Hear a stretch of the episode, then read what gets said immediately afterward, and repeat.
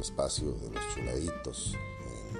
En esta ocasión, segmentando el, contenido, vamos a darle un poquito más de, de espacio entre preguntas y entre temas para que puedan ser de menor duración y de mayor contenido y realce filosófico, obviamente teológico, que lo que buscamos es encontrar esa noticia, eso que estamos viviendo, irnos al pasado y ver cómo nos va a llevar el futuro. En este caso, usted ya lo leyó, que hago en esta octava de Pascua, o sea, recién terminaron las fiestas de Pascua, ya ha sucedido el domingo de resurrección, el lunes del ángel, ya lo estamos viviendo, y todo en este tiempo, ¿qué, qué, qué vamos a hacer, chuladito? ¿Qué, ¿Qué, nos propone la iglesia? Bien, nosotros que ya estamos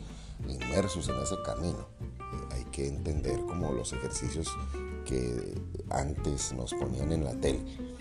Alto impacto y bajo impacto. Los de alto impacto son los que ya estamos sumergidos ahí en, en ese camino. Y los de bajo impacto son los que pueden ir ensayando y ver cómo podemos ir aprendiendo.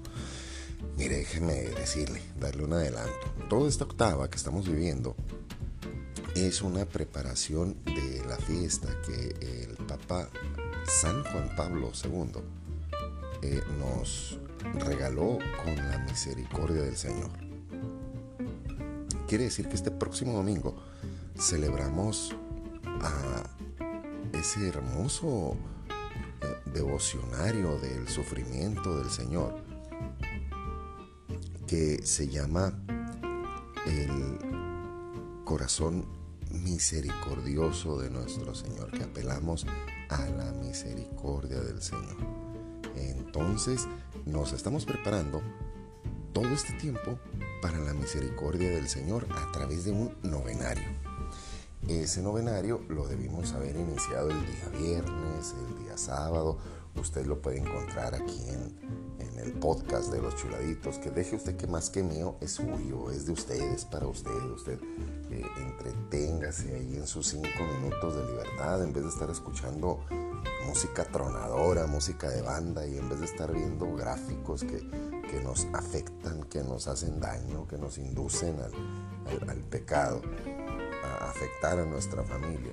Mejor ahí denle una buscadita y ahí va a encontrar la novena a la misericordia del Señor. O, en su defecto, la coronilla de la divina misericordia. Esa es la fiesta que estamos viviendo. Chuladito, ¿y cómo le hago entonces? Estamos a miércoles, este, me quedan hoy miércoles, jueves, viernes, sábado y domingo. Me quedan cinco días, chuladito, ya no puedo hacer la novena. Claro que puede. Mucho gusto le explico cómo le vamos a hacer.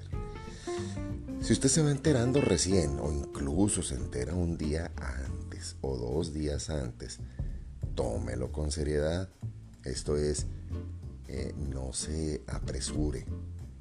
Tómelo con calmita, dedíquele su tiempo y rece prudentemente el espacio que correspondería a los días anteriores. Chuladito, entonces tú me estás diciendo que yo puedo rezar en un día o en dos o en tres o en cinco.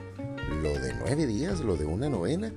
Así es, mi querido chuladito. Escucha, usted por ejemplo, si empieza el día de hoy, yo le recomiendo que hoy rece la de hoy y anote en un cuaderno que ya rezó la, la correspondiente del día miércoles. Y al ratito ese rezo es un rezo muy corto, serán unos 12 minutos, 13 minutos. Si usted tiene oportunidad más tarde, no va a rezar la de mañana, va a rezar la del primer día que fue el sábado. Entonces usted ya lleva dos y le anota ahí que ya rezó también la del sábado. Y pues mañana que vaya a leer usted que vaya a rezar la del día jueves, reza usted primero la del día correspondiente. Y luego rezamos la del domingo. Y así nos van a quedar nada más dos pendientes que las podemos eh, acomodar en los distintos rezos. Pero chuladito a mí, yo me enteré apenas hoy y hoy es la novena. Bueno, pues hoy usted puede hacer el sacrificio, apartarse un par de horas este, y rezar la divina misericordia, rezar la coronilla a la divina misericordia del Señor y ahí usted se puede poner al día y todos los rezos se convertirán en uno solo ante la bella misericordia del Señor. Eh, también puede eh, eh, hacerlo en, este procedimiento con todo respeto. Obviamente si, si lo hicimos por flojera, el de que, ay, no, no, lo quiero rezar ahorita, lo, lo empiezo luego este, hay que ser prudentes, no, no dejemos la misericordia para más tarde, ni dejemos a Dios para más tarde. Este, ahí sí hay que dedicarle un espacio. Por eso le, reitero, los que ya estamos en, la fe, que estamos sumergidos, pues tenemos un horario para realizar nuestras actividades, ya estamos definidos. Eh, por ejemplo, mi cuñada se reúne en familia a través de una llamada telefónica no sé si se reunirán 9, 11, 14 personas, un montón, pero se reúnen a través de una llamada, un, espacio muy, muy bello eh, en, familia que, lo hacen ellos para rezar, ya lo tienen eh, eh, definido. Y incluso he sido testigo de que están en el mercado, ahí reciben la llamada y ahí rezan no se, no dicen, ay, no, no puedo tomar la llamada porque estoy en el mercado. No, no, ahí mero se ponen a rezar. No, pues que andan en, la tienda departamental, en el área de, ropa interior. Pues ahí rezan. Lo he visto. Entonces, eh, por eso le digo que es muy importante madurar en la fe. Y obviamente también, además de madurar en la fe, ayudar a otros a madurar en la fe. Si disculpe usted el, saludo matutino a, mi bella esposa. Este, ahí escuchó usted un, pequeño espacio que no lo voy a editar como no se edita nada de lo que sale en este podcast. Y para usted que está empezando en la fe, eh, será prudente que le reitero, empiece durante este tiempo de la octava de Pascua a empezar con la misericordia del Señor. Y le recomiendo además encarecidamente que lo más posible y deje usted a través de los aparatos o dispositivos electrónicos presencial. Misa diario o misa cada tercer día o misa eh, usted no la abandone.